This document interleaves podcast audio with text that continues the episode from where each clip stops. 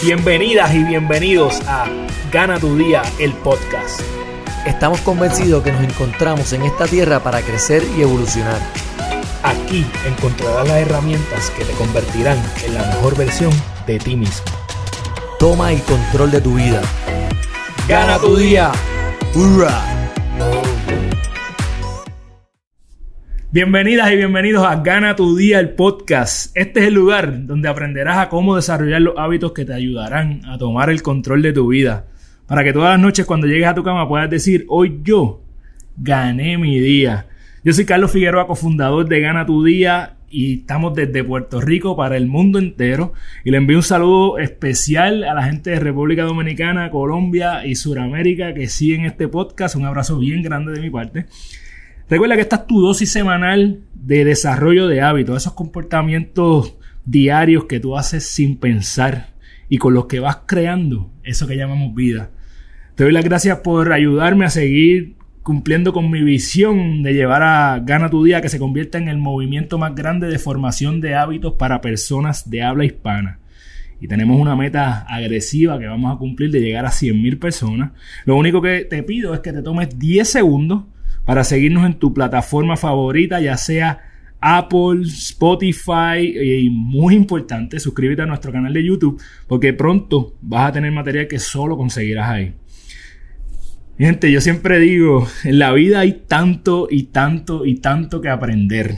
Yo hace unos años decidí utilizar el término eterno estudiante para describirme, porque estoy convencido de que para ser feliz y mantenerte joven tienes que continuamente estar aprendiendo. De lo contrario, este que está aquí arriba se va enmoheciendo y te pones viejo. Entonces, ¿quiénes son las personas responsables de que nosotros crezcamos aprendiendo desde pequeños? Obviamente, además de nuestros padres, las maestras y maestros que hemos tenido a través de toda nuestra vida, ¿verdad?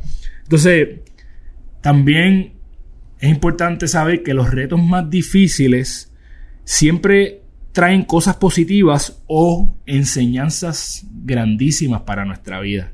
Y si hay dos cosas positivas que ha traído la situación de la pandemia es que, número uno, los padres que han tenido que quedarse en su casa para trabajar desde el hogar han pasado mucho más tiempo con sus hijos. Y número dos, que todo el que tiene un hijo en edad de escuela, no importa el grado, ha podido finalmente valorar el trabajo de los maestros y maestras. O sea, la pregunta que todo padre eh, se hizo desde que empezó esta cuarentena y cambiamos a educación desde el hogar es ¿cómo lo hacen las maestras? ¿Cómo lo hacen? Mi invitada de hoy es la maestra cool que todos queríamos tener cuando crecimos. Dicen que el que lo hereda no lo oculta y ella fue creciendo viendo a su mamá, que fue maestra por más de 30 años, y ella iba jugando con sus muñecas, imitando a su mamá como una maestra. Ella tiene un bachillerato en pedagogía elemental y preescolar, porque ama la niñez. Yo pensaba que ella era modelo, porque si nos ves por YouTube te has dado cuenta que ella tiene un porte espectacular. Y además de eso es altísima. Me enteré luego de que eh, jugaba voleibol también. Pero no se queda ahí. Tiene estudios postgraduados en el tema, en un tema que en mi plano personal a mí me, me fascina y es la neurociencia educativa. O sea, ese arte de enseñar de la forma más efectiva utilizando los mecanismos específicos que activan el cerebro y la neuroplasticidad, que yo creo que yo sé lo que es, pero voy a dejar que ella nos explique de qué se trata eso. Entonces, no conforme con esto, como siempre digo, las personas que yo entrevisto son personas que aman lo que hacen, que se viven su pasión. Pues ella comenzó en su tiempo libre un canal de YouTube llamado Maestra sin Paredes, con el cual quiere impactar vidas desde la niñez. Pero no importa lo que diga, no hay mejor promoción que la de sus pares y me consta que algunas de sus compañeras dicen que es la mejor maestra que han conocido. Bienvenida a Gana tu Día, el podcast, a la neuroeducadora y youtuber, ¿por qué no? Cristina García. Cristina, ¿cómo tú estás? ¿Cómo te encuentras? Wow, gracias, gracias. ¿Cómo me voy a encontrar al escuchar toda esa introducción? A veces se nos hace fácil cuando escuchamos y hablamos de otro, pero cuando escuchamos las palabras hacia nosotros mismos nos quedamos como que, ¿what? Todo eso he hecho. Así que sumamente contenta, sumamente agradecida, Carlos, por la oportunidad. Gracias a Gana Tu Día por tenerme aquí. Saludos a todos los que nos escuchan y nos ven también por YouTube. Qué rico. Yo estoy feliz de saber que en el mundo donde mi hija va a crecer existen maestras como tú que quieren ir a la raíz, cómo se comporta el cerebro para neuroeducar. Eh, puede que algunas personas que nos ven no sepan de qué se trata eh, la neuroeducación, así que vamos a empezar por definir lo que es neuroeducación. Claro que sí. Mira, la neuroeducación no es otra cosa que una alianza, yo lo veo así. Es una alianza entre la educación y todos estos hallazgos científicos que nos dicen y nos hablan de cómo nuestro cerebro se comporta. Yo lo descubrí eh, ya en mis primeros tres años de, de maestra, tuve la oportunidad de trabajar con infantes y maternales siempre me ha apasionado esos primeros años de vida y estuve trabajando con estos infantes y maternales, toddlers, que siempre se les subestima de que son bebitos, son pequeños, entonces ellos no saben cuando ahí hay un wow, es la gama y la oportunidad más grande para el aprendizaje. Entonces voy descubriendo algunas necesidades porque es en esos primeros tres años donde se levantan muchas banderitas rojas en el desarrollo de los niños. Y uno de mis niños encontraba pues unas observaciones que, wow, estoy como una banderita roja, hay que observarlo. Y yo siempre, desde pequeña, he sido, como mi mamá dice, una presentada. Y entonces me he metido en todo. Y cuando iban los terapistas a evaluar a algunos de mis estudiantes, yo entraba, si ellos me permitían, yo entraba, observaba su terapia, observaba las interacciones y me comencé entonces a interesar por ese campo ¿verdad? de rehabilitación o terapéutico. Descubro la neurociencia educativa y fue un campo y un mundo abierto. Yo dije, ¿qué es esto? Sino es esa oportunidad de tú poder educar, pero entonces en base de una enseñanza cerebro apropiada. Y uno, profesor de la universidad, eh, me acuerdo que, que nos dijo estas palabras nunca se me olvidan, de cuando estamos eh, educando, nos convertimos, nos convertimos en uno, eh, ¿verdad?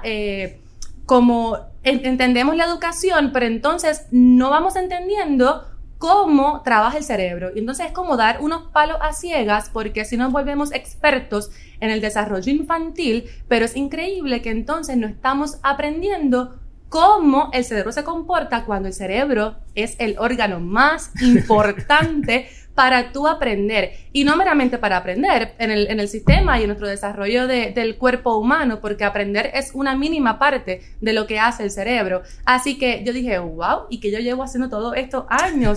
Así que la neuroeducación busca eso, busca hacer una alianza en donde los educadores que nos convertimos en neuroeducadores podamos llegar mejor a nuestros niños porque descubrimos la forma cerebroapropiada de entonces estimularlos, porque lo que buscamos es promover, estimular, llevar a que el niño, siendo el protagonista de su aprendizaje, sea él el que entonces descubra y logre aprender alguna cosa. Espectacular. Yo, yo si, si, pudiera virar para atrás en el tiempo, aunque lo hago ahora, yo me dedicaría a estudiar todo el comportamiento del cerebro. En, en el momento en donde estudié, como siempre digo, mi diploma dice que yo soy ingeniero eh, y me he dedicado a eso, pero me apasiona mucho entender cómo se comporta el cerebro y es algo que estoy tratando de hacer a menudo. ¿Qué es neuroplasticidad? ¿Qué, ¿De qué se trata eso? El cerebro es fascinante. Eh, es un, libro abierto y es otro campo. Yo lo, yo lo hablo y como que se me, se me hierve, ¿verdad? Porque eh, es increíble. La neuroplasticidad no es otra cosa que esta capacidad que tiene nuestro cerebro de moldearse. Y lo comparo con una plastilina o, plasticina. Eh, la plasticina tú la viene a lo mejor en una forma circular, en una forma cilíndrica o en forma rectangular, pero tú le das la forma que tú quieras. Y así entonces nuestro cerebro es tan magnífico y tan grandioso que nos da el regalo de poder moldearlo. Así que va rompiendo estos mitos o neuromitos, como lo conocemos, de que a cierta edad ya no podemos aprender una cosa. O cuántos quizás en su casa han escuchado que cuando llegan a la edad adulta no pueden aprender otro idioma, o no, ya yo estoy viejo para esto. Miren, les digo que eso es un mito. Es un mito. No se deje engañar, es un neuromito porque tu cerebro tiene la capacidad capacidad de moldearse de acuerdo al estímulo que tú le des. Así que sí, ciertamente hay unos periodos que son más sensibles, por eso mi, mi pasión por los primeros años de vida, porque es un periodo más crítico. Más fácil de coger esa plasticina y moldear. Exacto, hay unos periodos en donde él está más ávido y más receptivo, pero no quiere decir que en la etapa adulta sea incapaz de hacerlo o sea imposible. Así que a lo mejor va a ser más retante, necesito mucho más estímulo y como ustedes promueven un excelente hábito, la consistencia. Pero se puede lograr. Definitivamente tenemos que detenernos aquí para que todo el que nos está escuchando y nos está viendo entienda que no importa qué edad tú tengas, tú sigues aprendiendo, sigues dándole forma a tu mente. Puede que te tome un poco más trabajo desaprender algunas de las cosas que ya tienes ahí. ¿Verdad? Pero siempre puedes aprender. Y eso, eso siempre cuando digo la, la definición de lo que es un hábito, me fascina explicar que es una conducta aprendida.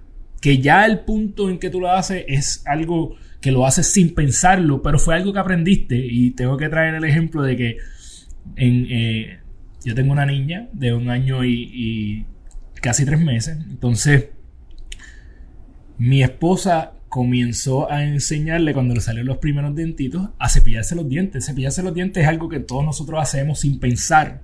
Pero no, no, eh, no fue hasta que yo vi a mi esposa enseñándole que dice, caramba, esto no fue algo que yo nací sabiendo, ¿verdad? Esto fue algo que aprendí y que eventualmente lo hice sin, sin pensarlo. Tenemos mucha suerte de que a nuestra hija le fascina lavarse los dientes, que a veces es una pelea. Digo, yo no sé cuándo crezca a lo mejor. Claro. Este, y habiendo dicho eso, te vi, eh, sé perfectamente que, tienes una pasión por el cerebro. En estos días vi eh, una foto disectando uno. Yo no sé si yo llegaría allá, ¿verdad? Pero es bueno eh, entender esa, esa, esa, ese universo literalmente que hay dentro de cada uno de esos cerebros.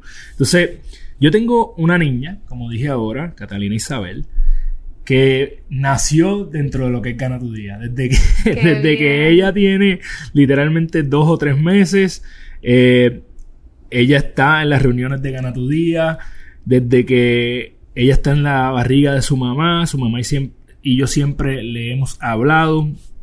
Por ejemplo, no me mate, ¿verdad? Pero yo siempre le digo a mi niña, cada vez que le da una pequeña rabieta, yo le, yo le hablo y le y pauso y le digo, Catalina Isabel recuerda que no todo en la vida se gana llorando.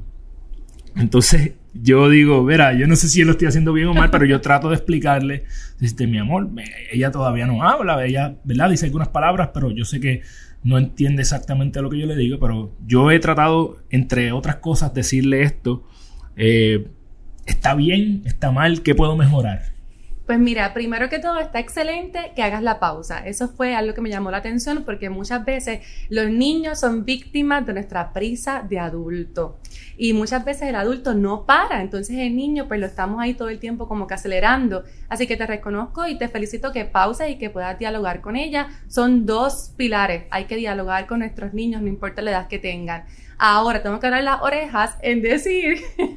Por favor. no todo se gana llorando, porque sí he encontrado, ¿verdad? Y no, no solamente yo, todos los educadores, que muchas veces los adultos intentamos y pecamos como adultos, como cuidadores, como padres, de evitar los llantos o evitar la tristeza. Y es algo que nosotros no podemos minimizar las emociones hay que darle validez. Así que si tu niña está llorando, también puede ser porque es el primer método de comunicación. Todavía a lo mejor no puede mencionar muchas palabras.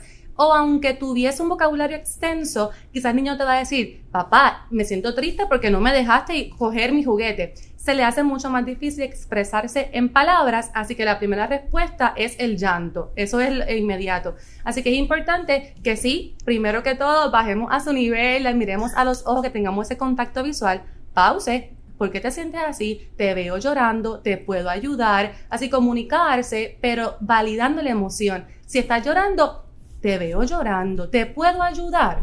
¿Qué necesitas? Y entonces le ponemos, como yo digo, la bola en la cancha al niño, que él siente que tiene el control, pero realmente somos nosotros los que estamos ahí un poco manipulando. Así que no, no minimicemos esa emoción, vamos a validarla, pero es genial que podamos tener esa, ese diálogo con nuestros niños. Tengo que darle todo el crédito a la mamá de Catalina Isabel, a mi esposa Mayrin, porque ella es quien eh, más le habla a la niña. Ella sí hace estas pausas. Excelente. Ella, ella me enseñó literalmente lo que tú acabas de decir, de bajar al nivel de Catalina. Yo cuando quiero, y, y como todo padre, pecamos de estrés muchas veces. No, no soy aquí, Correcto. no vengo a decir que soy el santo padre. He tenido mis situaciones en donde incluso, eh, ¿verdad? Le digo a Catalina ya y con un tono más fuerte Claro. y me, me da hasta un cierto cargo de conciencia después que lo hago, como que dice, Carlos, es una niña, entiéndelo.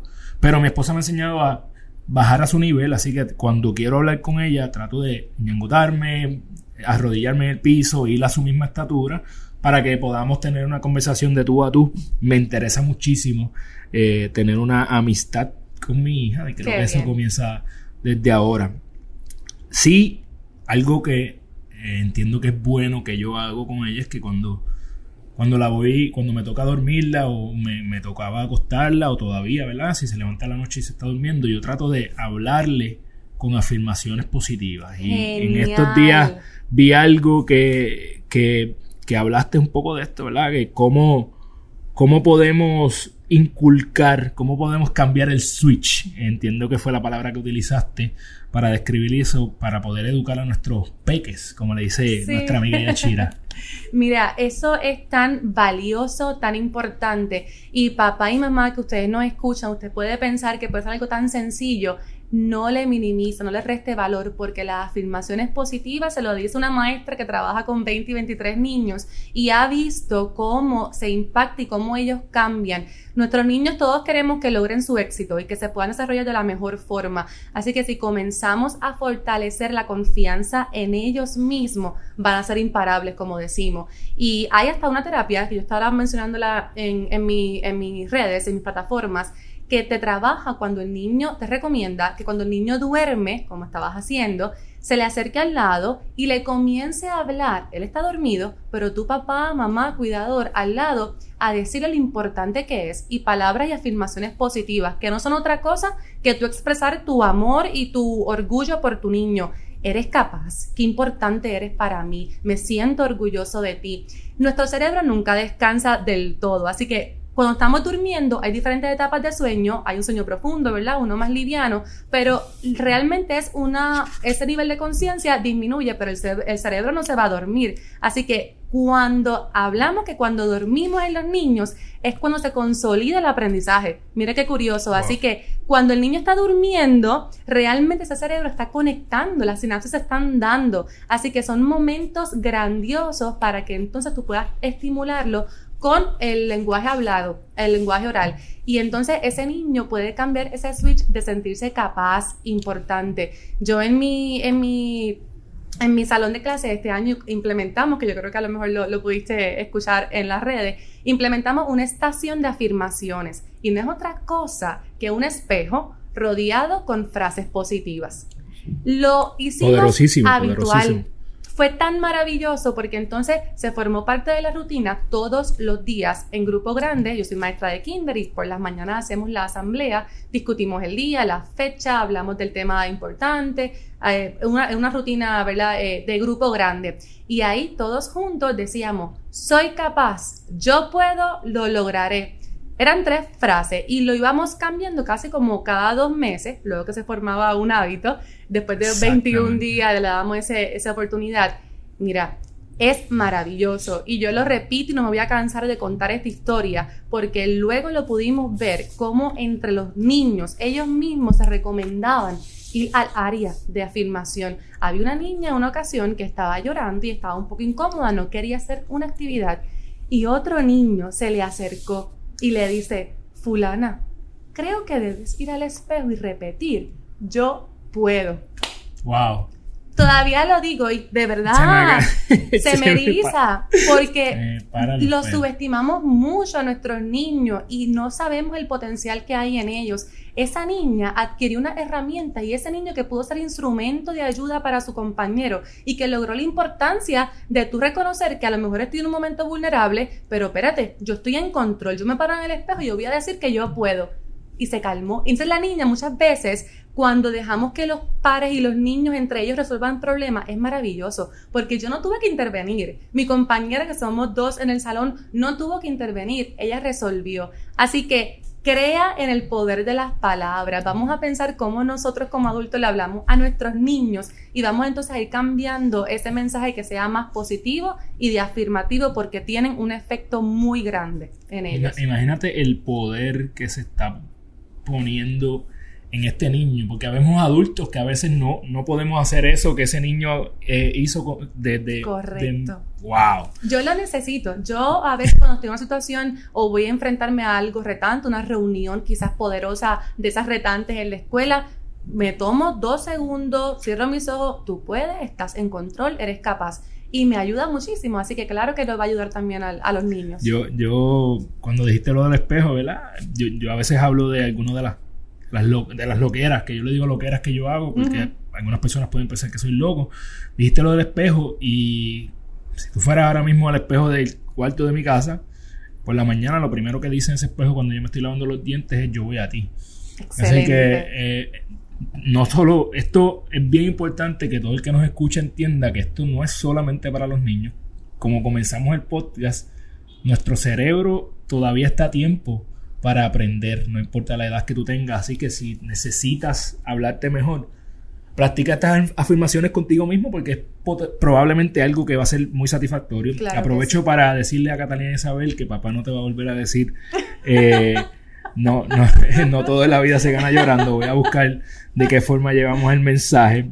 Mira, y si me permites decir algo, es importante, papá y mamá, no somos perfectos, así que no vamos a buscar tampoco esta perfección y algo que siempre les recalgo, no se exija tanto. Claro que sí, nos exigimos muchísimo, pero mire, lo está haciendo bien, no somos perfectos y siempre es bueno uno rodearse de personas que te puedan alimentar, que te den ese apoyo positivo, reconocerlo y entonces cambiarlo o modificarlo. Así que se puede. Sí, yo ahora que estamos en la espera de de nuestro segundo hijo, al principio yo tenía mucho miedo de ser papá, precisamente porque uno tiene el miedo de que quiero hacerlo bien, ¿verdad? Y yo preguntaba a todo el mundo que era padre, que se, si íbamos a cualquier fiesta en los, en los últimos cinco meses, antes de que mi esposa diera a luz, yo a cualquier persona que tenía padre, ahí era que yo iba. Que, ¿Cómo?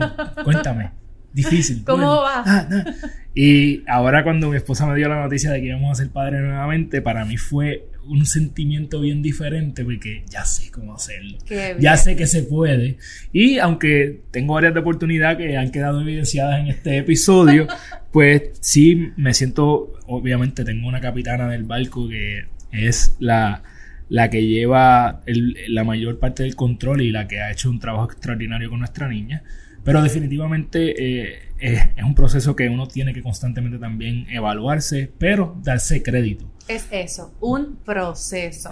Y hay que vivirlo como el proceso que es.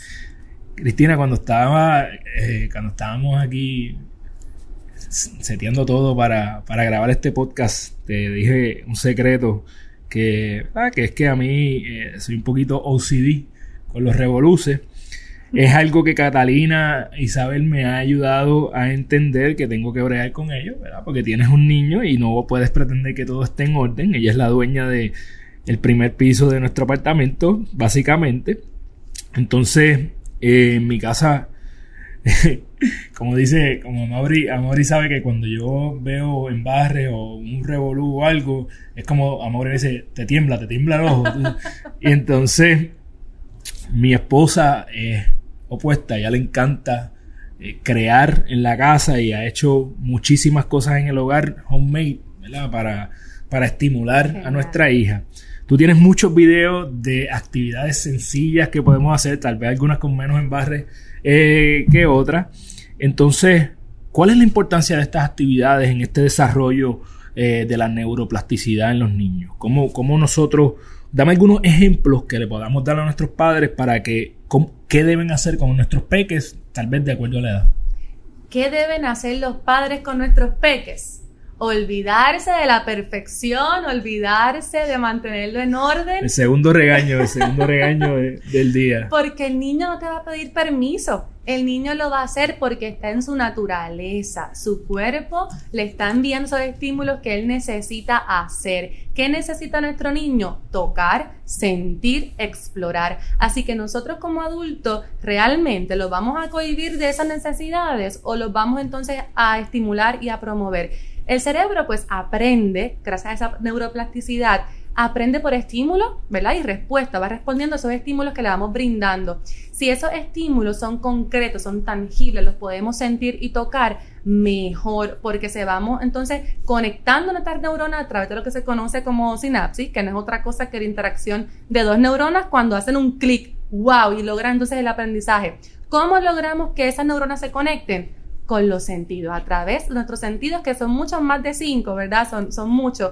Pero entonces vamos a darle estimulaciones sensoriales, porque los sentidos no es nada más suave o duro, sino es temperatura, es esa conciencia espacial, cómo me muevo yo dentro del espacio donde estoy, el balance, la coordinación. Así que yo lamentablemente tengo que decir a los papás que hacen falta los embarres, tenemos que embarrarnos. Así que sí siempre les podemos proveer algún tipo de rutina, no todos los días, yo no pretendo que todos los días la casa esté patada arriba, ¿verdad? Por favor. Por favor, no, es lo que queremos, pero el niño te puede ayudar porque el niño, aunque a veces no lo creamos, ellos buscan el orden dentro de todo.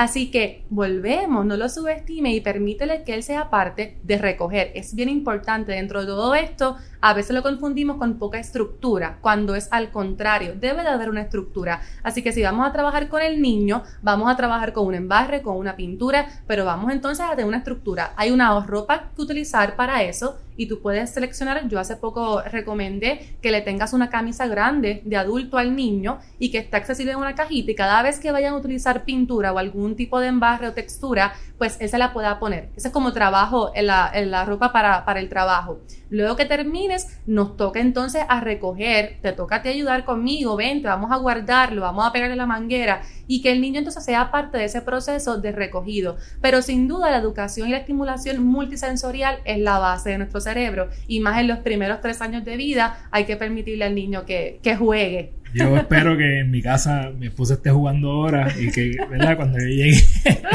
no, Mayrin, por favor, no utilices las camisas de gana tu día para ponérselas a Catalina. Eh, me encanta lo que digas del orden. Catalina está en el proceso de, que cuando, tal vez no pone todo específicamente donde va todavía, pero lo recoge del piso y te lo da. Excelente. Y está empezando, obviamente tiene una gran maestra en la casa. Me encanta que hables del orden y también yo, creo que yo debía haber dejado aquí a, a Mayrin que te hiciera este podcast en lugar de yo, pero eh, Mayrin me ha enseñado, yo soy, yo soy una persona bien rutinaria y Mayrin me ha enseñado cómo nuestra hija también lo es. Eh, en estos días, ella, cuando le vamos a dar un poco de leche, eh, le decimos tete, es la forma en que ella se ha ido adaptando, ya sabe lo que es el teterete. Entonces, cuando le decimos teterete, ella va caminando hacia el play que es donde usualmente se acuesta a tomar el, su leche. ¿Cómo, ¿Cómo podemos ayudar a desarrollar estos hábitos y rutinas en nuestros niños? ¿Cómo vamos formándolo de acuerdo a la edad? Nuestros niños son los más grandes maestros. Yo siempre, al comenzar el podcast, mencionaste que eres un eterno eh, estudiante. y yo lo, lo refraseo y siempre tengo en mente, yo soy maestra de nada y aprendiste todo. Esa es la frase que, que, me define, porque son ellos los que nos enseñan. Así que nosotros, en vez de ir cortándole ese camino que ellos nos van trazando, vamos a seguir su compás Vamos a dejarnos llevar por ellos. Los niños necesitan y piden a gritos una rutina. Muchas veces los dolores de cabeza en la casa y que el niño no hace esto y me tiene mal, habla realmente es una falta de, de, rutina y mucho más ahora que estamos todo el tiempo en la casa, que se nos afectó la rutina que teníamos de un momento a otro, sin preguntar, sin pedir permiso, de sopetón nos quedamos en casa. Pues es importante que podamos intentar igualar un poco esa rutina que llevábamos antes. Si nos levantábamos temprano, pues Quizás podemos dormir media hora más, dependiendo de la necesidad de tu niño, pero como quiere intentar igualar esa rutina en casa. Si vamos a trabajar con alguna actividad, pues que sea una hora específica y que todos los días podamos entonces hacerlo a la misma hora. Es bien importante que sigamos esa rutina y ser consistente. Esa es la clave. Si le pides que lo recoja, pues entonces mañana si lo dejo en el piso, yo sé que nos cansamos a veces de repetir lo mismo, pero hay que volver a repetírselo y usar grabadora. Vamos a recoger. No puedes pasar otra actividad hasta que no me recoja esto. Porque si ya se lo pediste un día, pero al otro día lo dejaste pasar, pues el niño realmente no te va a hacer caso. Así que hay que ser consistente con lo que le exigimos a los niños y que podamos igualar entonces esa rutina lo más posible. Yo solamente le voy a añadir que no es con los niños solamente. Contigo, de eso se trata Gana tu Día. De que no es hoy Leíste dos páginas y se acabó. Es consistencia diaria, es ganar tu día todos los días y todas las personas que han pasado a través del Gana tu Día Academy y otros programas eh, que yo promuevo a través de mi plataforma, yo siempre les digo, mi gente, enamórate del proceso porque esto no tiene fin. Tienes que mantener consistencia. Tú no vas al gimnasio un día y puedes sacar abdominales. Tienes que trabajar todos los días. Es lo mismo en todas las áreas de tu vida. Así que gracias por traer eso. En Gana tu Día nosotros hablamos de cuatro pilares. Y usualmente cuando llevo a mis invitados al podcast a través de estos cuatro pilares, yo los llevaría a la persona, pero tú eres una invitada especial y yo voy a utilizar los pilares de Gana tu Día para hablar de niños hoy. Aunque nos hemos dado cuenta a través del episodio de que todo lo que estamos diciendo no es solamente para niños, sino que es para adultos también. Voy a comenzar con la salud, porque sin salud no es nada. Yo, una de las formas en que estoy tratando de cuidar la salud de mi niña es evitar que mi hija comience la adicción al azúcar que tenemos muchos, en, aunque no, nos creemos que azúcar son solamente el que vienen los sobrecitos, y el azúcar está en un millón de las cosas que comemos, pero este episodio no es de nutrición. Yo estoy evitando que mi niña tenga demasiado eh, acceso al azúcar eh, que no coma dulces por el momento, porque eventualmente los va a probar y mientras más yo pueda retrasar esa exposición, mi esposa y yo estamos de acuerdo en que vamos a retrasarla. Entonces, ¿qué sugerencias tú tienes para, para llevar este pilar de la salud con nuestros niños de la forma correcta, ya sea la nutrición, la actividad física? ¿Qué tú crees que debemos hacer?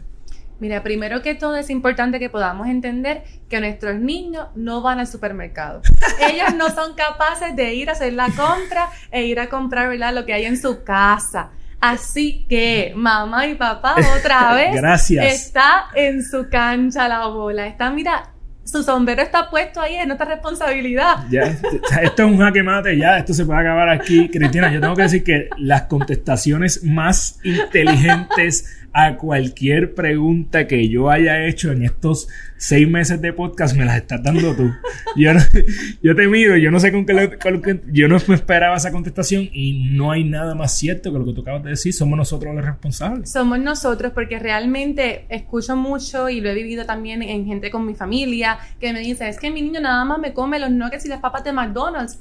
Pero papá, entonces lo llevaste tú porque el niño no puede ir solo. Así que volvemos, nuestro cerebro y nuestros niños son la respuesta al estímulo que le damos. Así que si lo hemos acostumbrado a que esa es la comida, es la exposición que le dimos, pues a eso es a lo que entonces va a responder. Así que si lo queremos retrasar, está magnífica esa iniciativa, pues nosotros somos los que debemos de comenzar. Entonces, ¿Qué le vamos a exponer? ¿Qué le vamos a dar? El control en esa parte de la nutrición lo tenemos nosotros los adultos.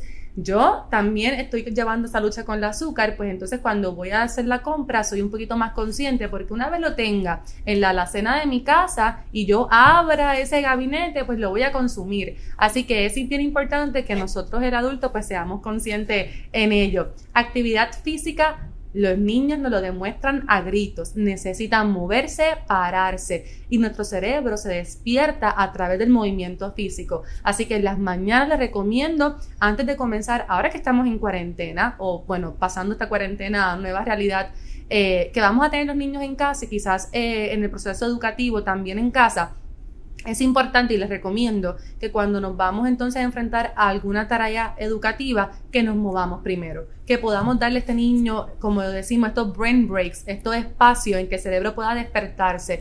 En las mañanas movernos, estirarnos, porque así le vamos llevando oxígeno, que son uno de los, de los alimentos del cerebro, y entonces luego podemos rendir un poquito mejor al sentarnos y hacer una tarea un poco más eh, dirigida o estructurada. Nuevamente, adultos, lo mismo dijiste brain breaks y la otra persona que yo había utilizado, eh, que yo había escuchado utilizar ese término, es uno de los líderes mundiales en aprendimiento, que a lo mejor sabes quién es, eh, eh, Jim Quick. yo cogí un curso con Jim Quick y a mí me, me cambió la vida en términos de todo lo que es aprendizaje y podríamos hacer un episodio solamente de lo que hablé con él. Pero hablando de esta parte del cerebro, a mí me funciona mucho el hecho de hacer ejercicio primero antes de leer, porque mi cerebro está estimulado eh, con ese movimiento, escuchar cosas que quiero aprender mientras hago ejercicios, otras cosas que hago. Así que adultos, no es solo para niños, utiliza este, estos brain breaks también. Eh, el aprender es la tarea número uno de los niños, ¿verdad? es su actividad principal. ¿Cómo nosotros podemos eh, entender qué es lo más que le apasiona a nuestros peques. ¿Cómo nosotros vamos descubriendo eso? Observándolos. Creo que nosotros como educadores, una de las herramientas más poderosas es la observación. Ahora cuando comenzamos un año escolar, por ejemplo, que recibimos, eh, ¿verdad? 20 niños en un salón, ahora pues obviamente más reducido, estamos hablando de 12 o 13 niños, nos tenemos que dar una tarea de conocer a nuestros niños, quiénes son, qué es lo que les gusta. Y no redunda nada más en el educador, sino tú, papá y mamá, date tiempo y date espacio de tú observarlo sentarte a observar a tu niño, qué le gusta hacer, por qué lo hace. Muchas veces pues queremos meter como que la cuchara o queremos interrumpir o volvemos, son víctimas de nuestra prisa y entonces no nos damos ese espacio de poder jugar con él y darle tiempo de calidad. Así que, ¿cómo podemos entonces eh, responder a sus necesidades? basada en la observación, en conocerlos primero que todo y luego que podamos entonces conocerlos, vamos a responder a lo que ese niño verdaderamente necesita tengo la primera preocupación del podcast y es que cuando observo a mi hija le encanta ponerse la cartera en el hombro como mamá, así que eh, me temo que va a heredar su pasión por el shopping. Eh, espero, espero estar a tiempo para, para modificar esa conducta. Entonces, eh, ¿cómo esta, esta parte la, la hablamos antes de comenzar a grabar y a veces se nos hace difícil entenderla? ¿Cómo ¿Cómo podemos saber que nuestros niños han tenido estrés y necesitan paz? ¿Y qué podemos hacer para darle, ayudarlos a encontrar esa paz? Qué pregunta tan importante y tan poderosa. Muchas veces asumimos que el niño está bien todo el tiempo y muchas veces pensamos que ellos no sufren este estrés o estas ansiedades y realmente es un ser humano igual que todos nosotros y también surgen con estos momentos de crisis o de irritación y el niño te lo va a dejar saber de la manera más extraña o más, que no quiero usar la palabra negativa, pero más irritable. Así que quizás te lo va a dejar saber en medio de una rabieta, en medio de gritos, en medio de rechazos, cuando es bien importante que tengamos la observación, porque cuando el niño comienza a rechazar algo que antes lo aceptaba, cuando comienza de momento a no querer hacer algo que antes hacía, por ejemplo, si era costumbre o verdad dentro de la rutina irse con una persona y de momento no quiere, cuando iba al baño solito o estaba durmiendo y ahora se nos levanta mucho en las noches, pues son banderitas rojas que tenemos que entonces nosotros en casa estar muy al pendiente de por qué ese movimiento, eh, ese, ese eh, patrón ha cambiado. Así que es importante que tengamos eso en mente. Muchas veces los niños, ¿verdad? Perciben nuestra ansiedad porque estamos viviendo bajo el mismo techo y en estos momentos de incertidumbre es normal que tengamos episodios de ansiedad o de un poco de, de estrés pero es importante que, se, que tengamos en mente que estamos en control, aunque a veces lo podamos perder, pero que esto va a pasar y es temporero. Y nuestros niños nos están observando y como muchas veces decimos, son esponjas, verdaderamente están absorbiendo todo este estrés. Así que es importante que tengamos en cuenta si hay algunos cambios en el sueño, cambios en la alimentación. Muchas veces se también lo, lo ven y lo, lo, expresan cuando tienen un apego muy grande entonces a de las figuras. Muchas veces antes toleraba que mamá se fuera de la casa por unos periodos de tiempo cortos, pero ahora no quiere. Entonces comienza a llorar si mamá no está o papá no está o alguna figura importante para ellos, porque le transmitimos a veces ese temor y esa incertidumbre de que qué va a pasar, me quedo en la casa solo. Así que son comportamientos que tenemos que entonces eh, poder observar y tener esa banderita roja para entonces atenderlos. Importantísimo ahí el último pilar es algo que a ti y a mí nos apasiona. Eh, hemos compartido eh, el, conocimiento, el poco conocimiento que al menos yo tengo en términos de, inteligencia emocional con, el libro de Daniel Goldman. Eh, ¿Cuál sería la mejor forma? Y creo que lo que hablaste de, de la afirmación es una de ellas.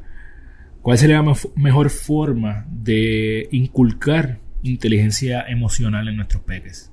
Mira, la inteligencia emocional, ¿verdad? Y esta educación balanceada lo es todo, es nuestra base. No hay edad para comenzar a desarrollarla. Primero que todo, tenemos que tener en mente que no es algo que vamos a lograr hoy, ya lo tenemos, ya lo tuvimos, la aprendimos y ya. No, es algo que lo desarrollamos a lo largo de toda la vida. Nosotros en nuestros currículos educativos muchas veces con los preescolares trabajamos con la autorregulación y al final lo vamos hasta a veces que lo queremos calificar y realmente no es algo que tú lograste y ya está entonces aprobado, ¿no? La autorregulación se trabaja a lo largo de toda la vida y comenzamos a trabajarla que nuestros niños dándole amor. La base de todo esto es el amor y la confianza, que el niño sepa que es amado, que es respetado dentro de todo. Con nuestras palabras son muy, muy poderosas y el tiempo de calidad que le brindamos. Si queremos unos adultos estables emocionales, tenemos que cuidar lo que escuchan nuestros niños, lo que ven nuestros niños y el tiempo. Yo siempre digo, eh, muchas veces cuando son pequeñitos les regalamos unos juguetes bien elaborado, ¿verdad? Tecnológicos que no están mal, pero nunca un juguete va a reemplazar la interacción de adulto y niño. Esa interacción entre el ser humano es poderosa, es tiene un efecto impactante en nuestro cerebro porque el poder de los abrazos se ha comprobado que sí hace una, ¿verdad? Estimula mayormente los circuitos neuronales. Así que sí surge este, ese efecto a nivel neurológico en el abrazar, en tú decirle a la persona que lo amas, que estás orgulloso de él. Así que es importante que lo, que lo tengamos en mente. Y como siempre digo, pues nuestros niños son la base de todo y si queremos eh, adultos exitosos, hay que comenzar y mirar al niño porque no son el futuro, ellos son el hoy, el aquí y el ahora. Muchas veces decimos, el adulto estamos esperando remediar y esperamos que llegue adulto para ir a terapia, para entonces eh, diagnosticar algún trastorno, algún, ¿verdad? Eh, algún efecto negativo en la salud. Pero entonces si queremos prevenir, tenemos que mirar al niño. Eh, la conversación que no tengamos con el niño hoy, el abrazo que le negamos al niño hoy, el tiempo que le negamos al niño hoy, va a repercutir en el adulto. Esos vacíos que a veces nos, ¿verdad? Nos toca a nosotros darnos cuenta como adultos, descubrirlo y remediarlo. Pues mira, quizás podemos prevenirlo si tenemos una base bien formada en el niño. Así que el tiempo de abrazar y decirle al niño lo orgulloso que tú estás de él es ahora y es aquí. Tengo que hacer una pausa para decir, Yachira Ríos, gracias por recomendarme eh, que entrevistara a Cristina porque eh, ha sido bien poderoso todo lo que hemos conversado hoy.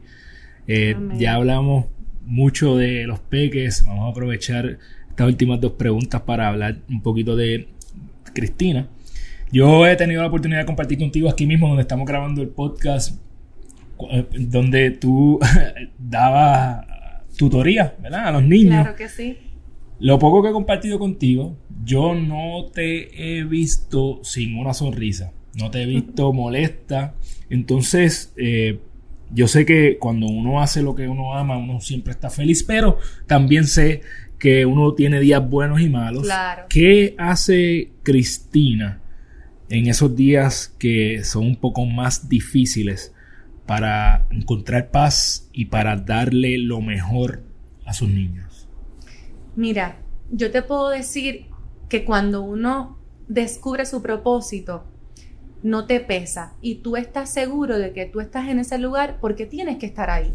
Muchas veces queremos como que, pero ¿por qué? ¿Por qué? Y yo he aprendido y gracias a Dios tengo quizás esa herramienta de poder encontrar el para qué. En vez de cuestionarlo, y le pido a Dios que me utilice como su instrumento todos los días, pero he aprendido no a cuestionar el por qué, sino para qué. Y en mi salón, no sé qué tiene, pero yo cuando llego por las mañanas entro por esa puerta y se me olvida. Se me olvida lo que yo traigo como Cristina García, lo dejé, se me fue en esa puerta y soy maestra Cristina.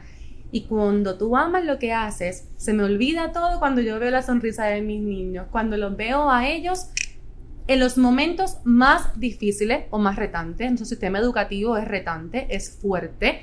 Eh, no todos los días son colores de rosa, pero los niños nunca tienen la culpa. Así que ese momento en que yo a lo mejor tuve un día fuerte y retante, me acerco más a ellos me olvido del currículo, me olvido de la lección que tenía, me tiro al piso y los niños créeme que te van a sacar la sonrisa. Así que hago yo como maestra todos los días?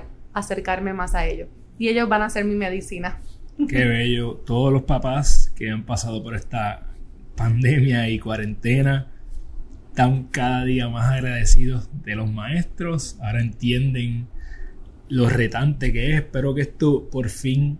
Eh, sirva de pie forzado para que en el mundo entero se le dé la importancia que tienen los maestros, eh, que muchas veces lo, literalmente lo pasamos por desapercibido y no le damos el nivel que todo educador de cualquier nivel debería tener.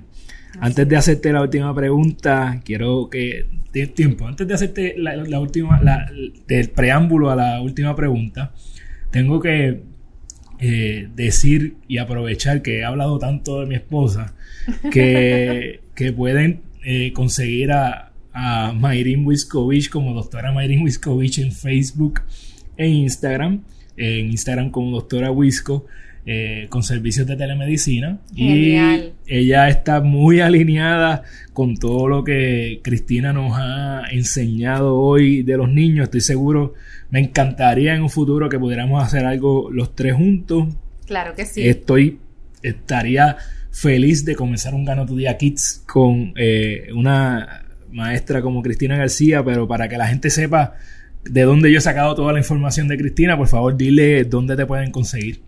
Me pueden conseguir como Maestra Sin Paredes en Instagram, en Facebook y en YouTube. Asimismo, Maestra Sin Paredes. Créanme que se van a disfrutar todos los videos que hay ahí, muchas cosas bonitas y cuando vean esos videos se van a dar cuenta que tienen que estar bien pendientes a Cristina porque este es solo, solo el comienzo. Esta es una chica que no me cabe la más mínima duda que va a llegar muy lejos y que vamos a escuchar mucho de ella Así que bien pendiente. Cristina, eh, tienes una misión de vida espectacular, te felicito, te doy gracias por lo mucho que los padres que te escuchamos hoy hemos aprendido.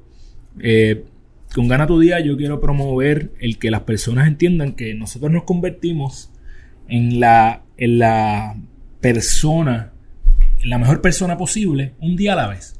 Y que una vez te encuentras tu pasión y trabajas diariamente, pues tú puedes, eh, eh, sky's the limit literalmente y puedes llevar a, a todo, a llegar a lo que sea que tú quieras. Si haces las cosas que te convierten en esa persona todos los días y a eso yo le llamo ganar su día. Así es. ¿Cuáles son las 3 a 5 cosas que hacen a Cristina mejor todos los días? ¿Cuáles son las 3 a 5 cosas que Cristina hace diariamente para que ella cuando llegue a su cama pueda decir, hoy yo gané mi día? ¡Wow! ¡Qué chévere! Cinco cosas tengo que reducirlo. No, puede ser. ¡Ah! bello, pueden ser más, las que tú quieras. Yo siempre digo tres a cinco acciones, pero. Genial. No hay un límite. Para yo decir gané mi día, tuve que haber agradecido, tuve que haber leído, ha sido unas metas de las que me he propuesto. Creo que cuando me dicen gracias, cuando yo puedo hacer algo que ayude a otra persona y recibo un gracias, yo dije, aquí se cumplió, aquí se cumplió ese, ese propósito cuando un niño sonríe por algo que yo le he, enseñado, le he educado, lo he promovido a hacer, gané mi día. Cuando puedo estimular o inspirar a un compañero o a alguien que me dijo, estoy haciendo esto y me emociono, porque verdaderamente cuando tú logras inspirar a otra persona y te dice, hice esto porque me motivé, porque te vi, porque quise hacerlo, ya gané mi día. Y no es mi propósito, es el propósito de Dios a quien le creo y Él es el que me utiliza como su instrumento. Eso está espectacular.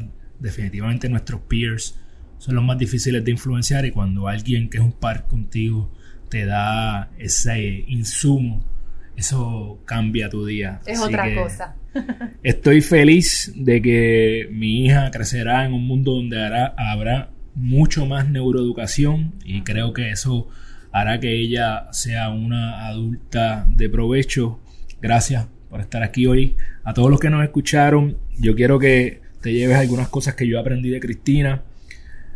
Lo principal es que tu cerebro, no importa qué edad tú tengas y estás viendo ahora, tu cerebro aún tiene la oportunidad de moldearlo como tú quieras, así que aprovecha y diariamente busca la forma de darle a, de darle a tu cerebro eso que necesita para que tú sigas evolucionando, sigas creciendo. Valida las emociones en tus niños, ¿verdad? Eh, y no tan solo en tus niños, en otros y en ti mismo. Así que es muy importante esta es, yo creo que una de las enseñanzas más fuertes para mí. A veces hay que olvidarnos del orden.